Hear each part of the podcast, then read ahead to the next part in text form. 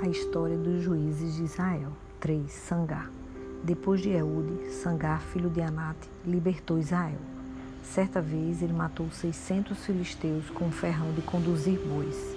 Juízes 3, 31. Pouco se sabe sobre Sangar. A Bíblia apenas diz que ele era filho de Anate e que matou 600 filisteus. De forma sobrenatural, Deus dá força e coragem a um homem para que haja cumprimento do seu propósito. O instrumento utilizado por Sangar se torna até sem importância diante da quantidade de inimigos mortos.